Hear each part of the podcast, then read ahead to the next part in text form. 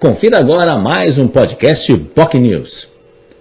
No Jornal em Foque desta sexta-feira, o convidado foi o presidente da Federação Nacional das Operações Portuárias, Sérgio Aquino.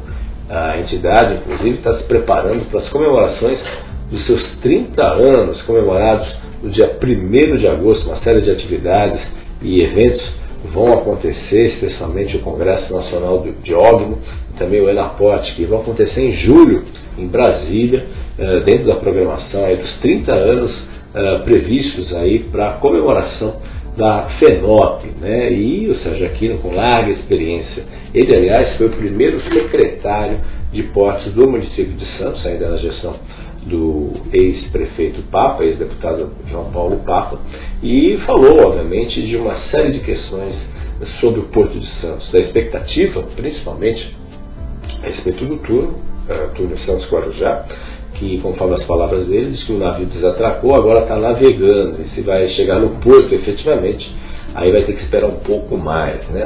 Uh, ele falou que, obviamente, essa obra é uma obra, uh, não é uma obra portuária, mas sim uma obra de mobilidade urbana, e, e, a expectativa é muito grande em relação aí ao acesso dessas duas margens, que esse que é o ponto central aí a ser debatido, como funcionará esse acesso, principalmente do lado de Santos. Né?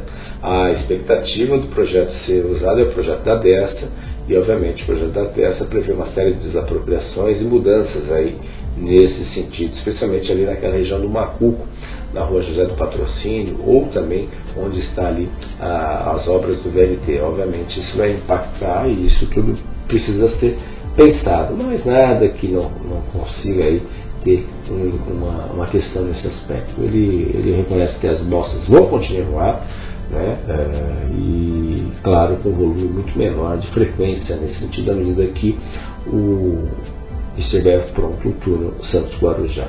Mas mas há, há uma questão importante que essa obra, apesar de ter recursos aí por parte, uh, por parte do Caixa, da autoridade portuária, o presidente da FENOP uh, salientou a importância aí desses recursos serem investidos, tem mais de 2 bilhões em caixa, serem investidos em obras de infraestrutura para o próprio porto, né, como o próprio asfalto em vários trechos, alguns trechos estão bem complicados aí em relação a isso, e também até outras estruturas, tanto na margem esquerda como na margem direita, para melhorar aí a circulação de caminhões, por exemplo, nesse sentido, né, o setor rodoviário. Ele recorda que isso não é culpa especificamente da atual administração, porque a administração anterior tinha o objetivo principalmente de fazer caixa e aí, obviamente, muita coisa foi deixada de lado e acabou prejudicando, como a própria questão da dragagem, por exemplo.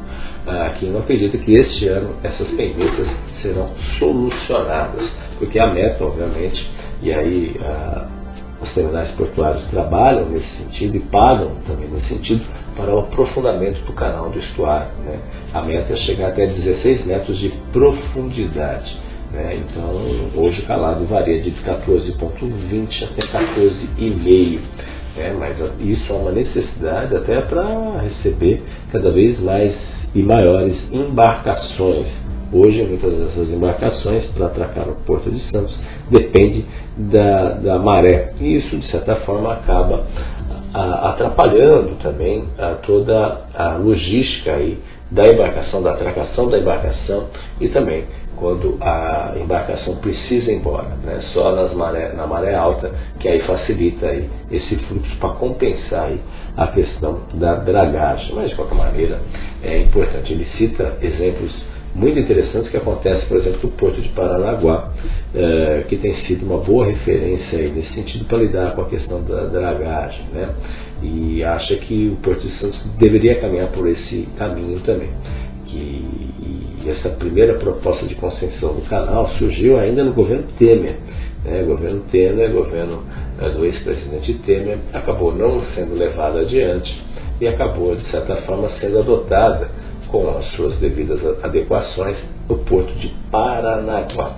Mas o que mais importante é que ele defende que os portos, assim como acontece na grande maioria dos países do mundo, sejam regionalizados, ou sejam do Estado, ou sejam dos municípios, algo que não acontece aqui no Brasil, que ainda os portos, boa parte dos portos, são ligados aí ao governo federal, pelo menos os principais portos nesse aspecto. Né? A descentralização dos portos é algo que ainda está distante. E isso a gente fala também sobre o CAP, que é o Conselho da Autoridade Portuária, que, segundo uh, Sérgio Aquino, da FENOP, ele defende a renovação também da estrutura do CAP. Antes existiam quatro blocos, uma o poder público, uma o setor empresarial, né, as empresas em si, e outra do setor empresarial dos usuários do porto, também uma ligada aos trabalhadores. Né. Hoje, com a mudança que houve no CAP, ainda no governo Dilma Rousseff, há mais de uma década, ou essa mudança também houve uma mudança de representatividade, além de,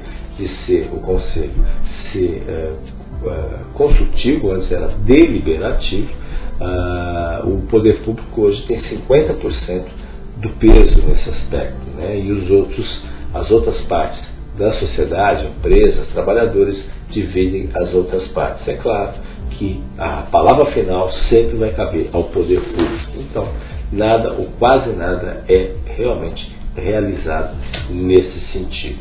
É, Sérgio Aquino também falou da possibilidade de mudança de terminal de passageiros, de investimentos naquela região do Valongo, aí até a sugestão do mergulhão, não mergulhão que a autoridade portuária na ocasião gostaria, com os impactos ambientais que teriam, mas algo menor aí, mas certamente ali vai precisar, diante da possibilidade do terminal de passageiros também ser levado para aquela área, que é uma necessidade. E hoje o espaço onde está o terminal de passageiros, ali na região de Outeirinhos, poderá ser efetivamente colocado para efetivamente a questão do porto público. Essa é uma proposta, ah, inclusive da FENOP, para dar mais oportunidades, porque hoje, com a expansão, hoje algumas empresas não têm hoje para embarcar os seus produtos. E ali aquele terminal ali, onde está o terminal de passageiros, poderá ser usado como porto público.